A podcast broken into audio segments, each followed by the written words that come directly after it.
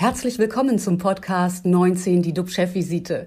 DUB-Unternehmerverleger Jens de Boer und der Chef der Essener Uniklinik, Professor Jochen Werner, reden Tacheles über Corona, Medizin und Wirtschaft. Immer 19 Minuten, immer mit einem Gast. Unser Gast heute, Alexander von Prehn, Vorstandschef bei Intersport, einer Genossenschaft von rund 1500 Sportfachgeschäften, die zurzeit natürlich nichts geöffnet haben dürfen, im Gegensatz zu Discountern, die wiederum ja auch Sportartikel anbieten dürfen. Und das verstehen von Prehn und viele andere Händler nicht und wollen nun eine Verfassungsklage gegen diese Bundesnotbremse einlegen. Von Prehn sagt, warum Blumenläden öffnen dürfen, das kann mir keiner erklären. Alexander von Prehn, herzlich willkommen. Vielen Dank, Frau Rosenberg. Äh, vielen Dank, Herr Werner, und vielen Dank alle. Herr von Prehn, bevor wir über die Zukunft des Einzelhandels sprechen und die Folgen der Notbremse einmal zu Jochen. Lieber Jochen, wo stehen aktuell die RKI-Zahlen und was beschäftigt dich heute ganz besonders? Ja, am 187. Tag des deutschen Lockdowns meldet RKI 18.500 Neuinfektionen. Das sind jetzt 5.800 weniger als vor einer Woche. Der Sieben-Tages-Inzidenzwert ähm, sinkt weiter auf jetzt 126. Und bei uns an der Essener Universitätsmedizin versorgen wir aktuell 76 Covid-19-Patienten stationär, 34 davon auf den Intensivstationen. Und leider sind gestern äh, wiederum im Verlauf oder an und im Zusammenhang mit der Erkrankung drei Patienten bei uns verstorben. Was mich heute immer noch beschäftigt, ist die gestrige Mitteilung unseres Bundesgesundheitsministers. Danach sollen sich die Bürgerinnen und Bürger in Deutschland in ihrer Arztpraxis künftig ohne Priorisierung mit dem Corona-Impfstoff von AstraZeneca impfen lassen. Bund und Länder beschlossen gestern die Aufhebung der Bevorzugung von Risikogruppen bei diesem Impfstoff. Das teilte Herr Spahn nach einer Konferenz mit seinen Länderkollegen mit. Dies ist jetzt der dritte Schwenk bei einem Impfstoff. Zunächst die Limitierung auf über 65-Jährige, dann die Begrenzung auf unter 60-Jährige mit gewissen Ausnahmen und jetzt die Öffnung für AstraZeneca für alle Altersstufen. Wenn die Entscheidung nach Aufklärung durch den Hausarzt mitgetragen wird, diesen kommt also eine deutliche Verantwortung, vor allem bei der Aufklärung der immer noch als Risikogruppen geltenden ja, wenigen Bürgerinnen und Bürger zu, aber die muss man natürlich identifizieren und besonders sorgfältig aufklären. Jetzt freue ich mich gleich auf Herrn von Prehn und unser Gespräch. Ähm, vorab aber äh, der Schwenk zu dir, liebe Fanny. Was geht dir durch den Kopf? Ja, mir geistert tatsächlich gerade ein äh, Zukunftsforscher durch den Kopf. Sven Gabor Jansky heißt er. Ich habe in der nächsten Woche mit ihm ein Interview und habe jetzt einfach viel über ihn gelesen. Er beschäftigt sich auch mit der Zukunft der Arbeit, hat darüber mehrere Bücher geschrieben und hat da viele Prognosen erstellt. Vor längerer Zeit hat er die Prognose erstellt für 2030, dass es da einfach einen Wandel geben wird, ähm, dass wir da eine Vollbeschäftigung haben werden. Nicht, weil die Wirtschaft so boomt, sondern einfach aufgrund der demografischen Entwicklung. Es gibt einfach weniger Leute auf dem Arbeitsmarkt und es wird einfach anders sein als heute, wo mehr Kandidaten vorhanden sind als freie Stellen. Und es wird dahin gehen, dass aber die Personaler Probleme haben, äh, Arbeitnehmer zu finden. Und äh, Jansky sieht diese Prognose aber in Gefahr und es spitzt sich alles ein bisschen auf Pfingsten zu. Er hat gesagt, wenn wir es schaffen bis Pfingsten, dass die Läden wieder öffnen können, dass die Unternehmer ihre Mitarbeiter aus der Kurzarbeit holen können und die Produktion wieder ganz normal laufen kann, dann ist alles gut oder also die Unternehmen natürlich gebeutelt, aber seine Prognose bis 2030 kann so eintreffen. Wenn wir das aber nicht schaffen, dann sieht er ganz massive, gravierende Probleme bei den Unternehmen. Da wird dann auch keine Kurzarbeit mehr helfen. Da werden einfach Chefs Menschen entlassen müssen und viele Unternehmen werden vielleicht auch pleite gehen. Ähm, Herr von Preen, wie sehen Sie denn das? Sie sind CEO bei Intersport. Teilen Sie diese Meinung, dass es bei vielen Unternehmen jetzt einfach wirklich fünf vor zwölf ist und teilen Sie auch diese Annahme, dass es einen Kipppunkt gibt zu Pfingsten? Ich teile die Einschätzung sehr wohl, dass wir in einer relativ kritischen Situation sind, sehr kritischen Situation. Das ist allerdings ähm, abhängig von der Art, welche Geschäfte Sie betreiben. Ähm, wir haben im Handel ähm, auch Profiteure der Krise, das darf man nicht vergessen. Der Lebensmittel-Discount-Handel mit äh, oder Vollsortimenthandel hat hervorragende Geschäfte machen können. Äh, aber der Fachhandel, also die wirklich Einzelhändler, äh, die Community, die in den Städten ähm, ihren äh, Kunden entsprechende Beratung auch anbietet, die hat in den letzten sechs Monaten sehr, sehr gelitten und ähm, haben ihre ganzen Rücklagen, die sie die letzten fünf bis neun Jahre erarbeitet haben, in diese Krise investiert. Und ich fand Ihre Information sehr spannend, was auch die Mitarbeiter betrifft. Äh, denn in der Tat, wir sehen jetzt schon, dass eine sechsmonatige Kurzarbeit dazu äh, führt, dass viele hervorragend ausgebildete Menschen im Einzelhandel, dem Einzelhandel den Rücken kehren und versuchen, irgendwo anders unterzukommen. Das ist ein Riesenrisiko und verschlechtert natürlich auch die Startmöglichkeiten nach einer entsprechenden Wiederöffnung. Ob Pfingsten genau der richtige Zeitpunkt ist, das äh, kann ich so nicht sagen. Wir kämpfen dafür, möglichst schnell wieder äh, zu öffnen, denn auch das RKI hat ja in den vergangenen äh, Monaten immer wieder dargestellt, ähm, dass ähm, der Einzelhandel nicht äh, der Punkt der äh, Infektionen ist. 80 ähm, Prozent der Kontaktpunkte im Einzelhandel finden ja jetzt auch über den Lebensmitteleinzelhandel immer noch statt und es gibt keine erhöhte Infektionsrate dort festzustellen. Also ein sehr vielschichtiges Problem. Aber lassen Sie mich sagen, all die Themen, die Gesundheit und, äh, medizinisch, und medizinische Gründe haben, ähm, die einen Lockdown berechtigen, würden wir unterstützen. Aber wenn der Lockdown dann da ist, dann muss er auch konsequent umgesetzt werden und es nicht viele Ausnahmen von der Ausnahme wieder geben. Denn das ist dann auch nicht mehr zu vermitteln und das führt dann auch nicht dazu, dass die Frequenz in den Geschäften, in den Innenstädten deutlich sinkt. Jochen, wie siehst du das als Mediziner? Schaffen wir die Pandemiewende in den nächsten zwei Wochen? Ich glaube, die Frage ist wirklich, was ist die Wende? Also wir haben ja jetzt eindeutig eine Abnahme der zweiten Welle, äh, der dritten Welle, die nicht so stark war und äh, hoffentlich dann auch nicht mehr wert wie die zweite. Und ähm, jetzt merken wir doch ähm, schon auch in den Krankenhäusern, die Belegung nimmt wieder ab die Intensivbetten werden abnehmen, immer mit einem gewissen Nachlauf. Und deswegen bin ich eigentlich für uns jetzt auch als Uniklinikum recht beruhigt, was die nächsten Wochen betrifft. Ich denke, wir kommen zum Frühsommer in eine relative Normalität zurück.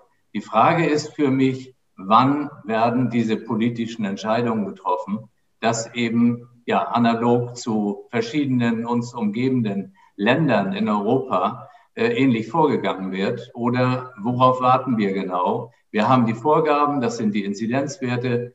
Wenn das jetzt alles so beibleibt, dann könnte das gut sein, dass in zwei Wochen der Inzidenzwert unter 100 liegt.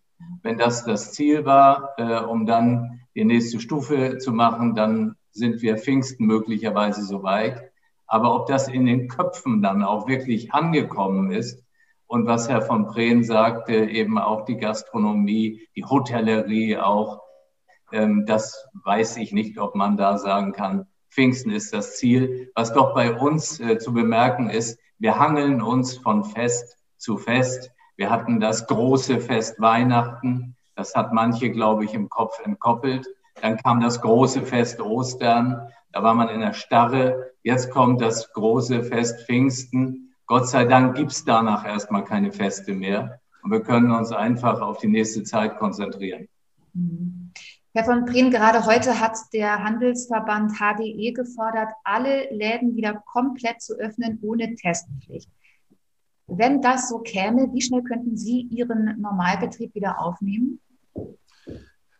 Wir könnten relativ kurzfristig den Normalbetrieb in Anführungsstrichen aufnehmen. Es dauert sicherlich etwas, bis alle Mitarbeiter dann aus der Kurzarbeit äh, wieder an Bord sind. Es dauert, bis wir Ware aus den Zentrallägern in die äh, entsprechenden Geschäfte ähm, transportiert haben. Aber eine solche Wiederöffnung würden wir über ein Wochenende hinweg sehr gerne realisieren.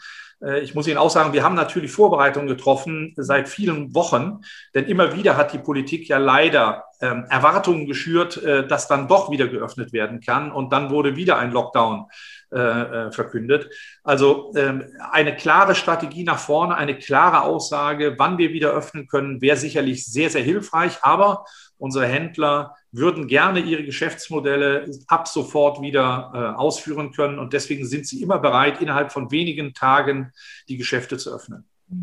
Sie wollen mit der Initiative Händler helfen, Händlern Verfassungsbeschwerde einlegen gegen das neue Infektionsschutzgesetz, einschließlich der Bundesnotbremse. Erste Eilanträge hat Karlsruhe schon abgelehnt.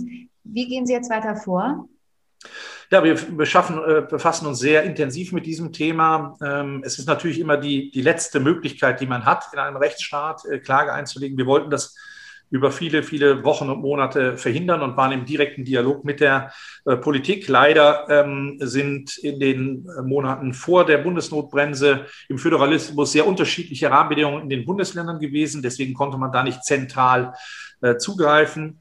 Äh, jetzt, seitdem das Bundesgesetz dort ist, haben wir ähm, äh, Rahmenbedingungen, die bundesweit einheitlich sind, die wir dann auch entsprechend ähm, angehen können. Und wir haben in der Tat hier mit vielen, vielen Tausenden von Händlern ähm, diesen Weg nun beschritten. Wir werden auf der einen Seite Fassungsbeschwerde in Karlsruhe einlegen. Das wird jetzt, wir sind noch in der Erstellung eines Gutachtens, wird dann Mitte, Mitte Mai erfolgen von unserer Seite.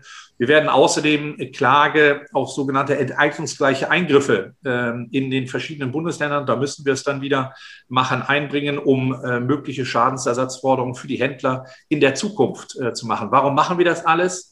Wir wollen äh, sicherstellen, dass ein solches Gesetz, wie es jetzt ähm, äh, äh, umgesetzt wurde, für die Zukunft nicht das Risiko für den Handel und für die Bürger immer wieder offen hält, dass sehr kurzfristig Maßnahmen auch im, Rahmen einer Grippeepidemie etc. gegriffen würden, die aus unserer Sicht äh, teilweise unverhältnismäßig sind. Mhm.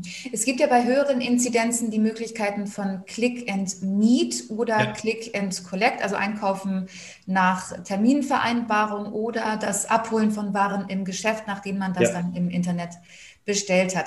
Hat der Handel damit nicht genug Möglichkeit, sich über Wasser zu halten, bis genügend Menschen geimpft sind? Das ist eine sehr gute, mir immer wieder gestellte Frage und ich möchte sie folgendermaßen beantworten.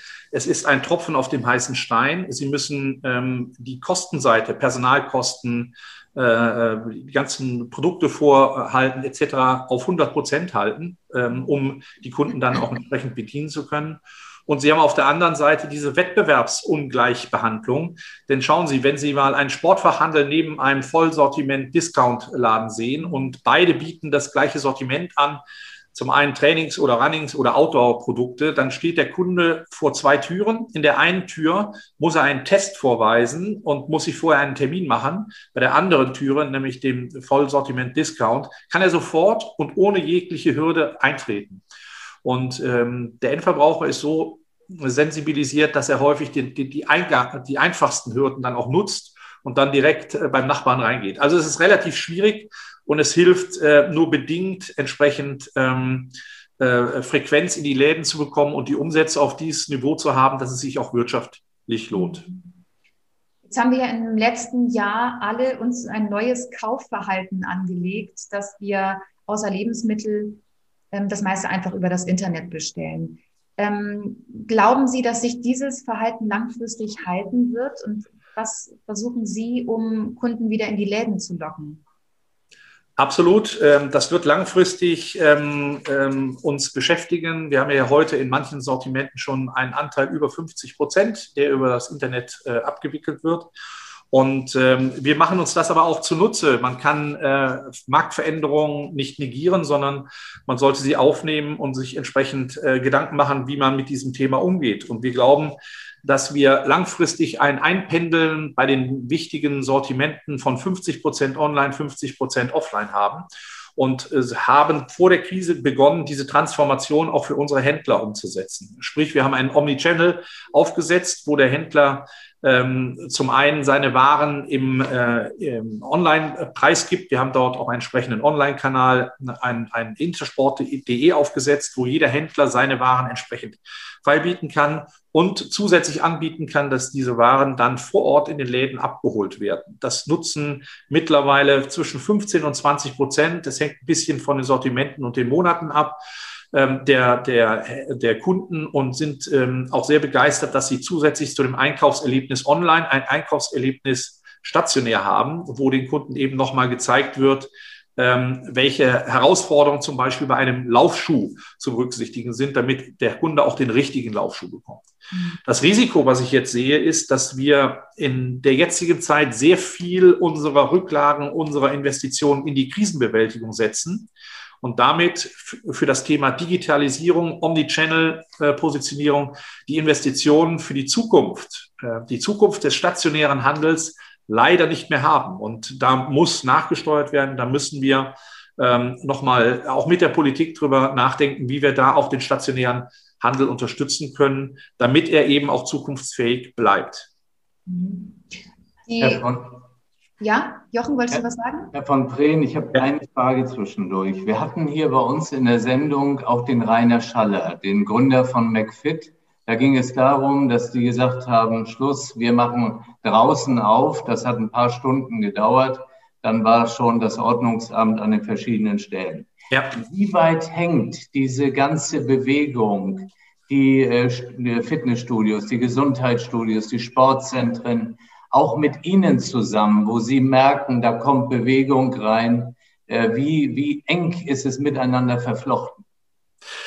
Ein sehr gutes Thema, Herr Werner. Ähm, Sport ist für uns ein Thema, was zur Gesunderhaltung, und zwar zur physischen und psychischen Gesunderhaltung der Bevölkerung einen ganz, ganz wesentlichen Anteil hat. Und deswegen sind wir auch so ähm, erpicht darauf, dass Sport endlich, äh, Sportfachhandel auch als systemkritisch äh, anerkannt wird. Und wir bauen gerade ein Ökosystem auf, äh, Intersport-Ökosystem, in dem wir ähm, solche Anbieter von äh, Fitnessclubs, äh, Sportvereine etc. eng an uns binden, um eine ganzheitliche Customer Experience auch aufzusetzen, um dem äh, sportaffinen äh, Menschen dort eine Rahmenbedingung zu geben, dass er sich schnell und gut informieren kann, wo er Sport machen kann, äh, wie er auch zum Mannschaftssport kommt. Die junge Generation zum Beispiel zieht ja auch viel um und da ist es ganz, ganz entscheidend und wichtig, Menschen zu begleiten und in verschiedenen Vereinen dann auch unterzubringen. Also da arbeiten wir dran, auch ein Digitalisierungsthema, was hochspannend ist und sehr stark vernetzt ist über die Vereinswelt bis hin äh, zu anderen Geschäftsmodellen im Sportverhandel und äh, das liegt uns sehr am Herzen.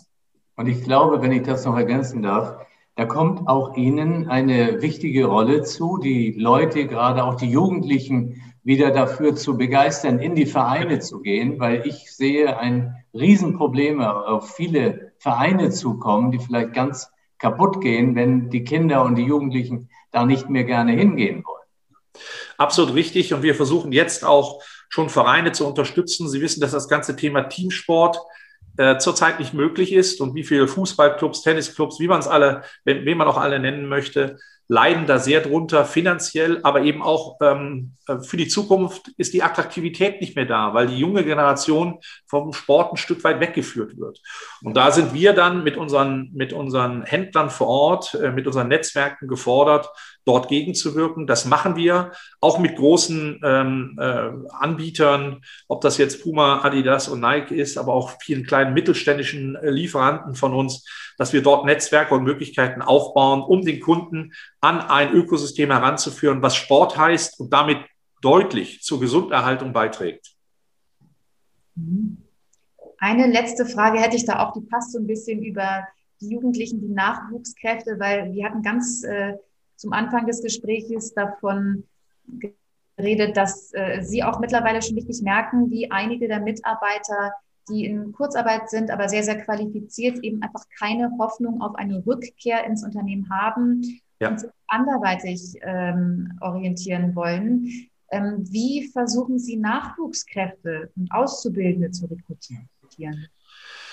Wir sind ja glücklicherweise in einem richtig äh, emotionalen, motivatorischen Umfeld im Sport. Und ähm, Wir versuchen unsere Arbeitgeberattraktivität damit zu schüren, dass wir zum einen die Zugänge zum Sport unserer Mitarbeitern dann auch geben, ähm, die Zugänge zu den Produkten, die wir verkaufen, äh, zu geben ähm, und natürlich, wie das jeder Arbeitgeber auch macht, mit attraktiven Anstellungsbedingungen, was Arbeitszeit etc. betrifft. Also es gibt einen ganzen Blumenstrauß davon, aber ich muss Ihnen ehrlich sagen, dieser Blumenstrauß nützt natürlich dann nichts, wenn Sie weder Arbeitszeiten haben, wenn Sie die Mitarbeiter zu Hause haben müssen, wenn es keine äh, Sportereignisse da draußen gibt. Also es ist eine relativ komplexe und schwierige Rahmenbedingung. Aber es gibt Instrumente für uns, nach der Wiederöffnung dort äh, aktiv zu werden. Wir tun das. Aber wir haben jetzt erst einmal, das muss jeder auch wissen, einen großen Aderlass an Mitarbeitern zu verzeichnen, den wir jetzt wiedergewinnen müssen. 19 Minuten sind jetzt leider schon vorbei. Ich danke Ihnen Schade. für ein interessantes Gespräch. Vielen Dank, Alexander von Bremen. Danke Ihnen, Frau Rosenberg. Und Herr Werner, herzlichen Dank Ihnen.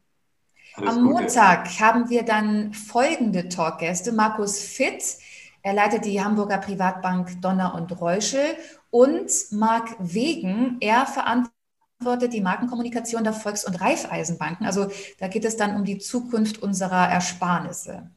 Vielen Dank für Ihr Interesse, vielen Dank für Ihre Zeit. Bleiben Sie gesund und klicken Sie rein. Wir freuen uns auf Sie. Bis bald. Tschüss. Das war 19 die DUB-Chefvisite als Podcast. Die Videos dazu gibt es auf watz.de und auf dub-magazin.de.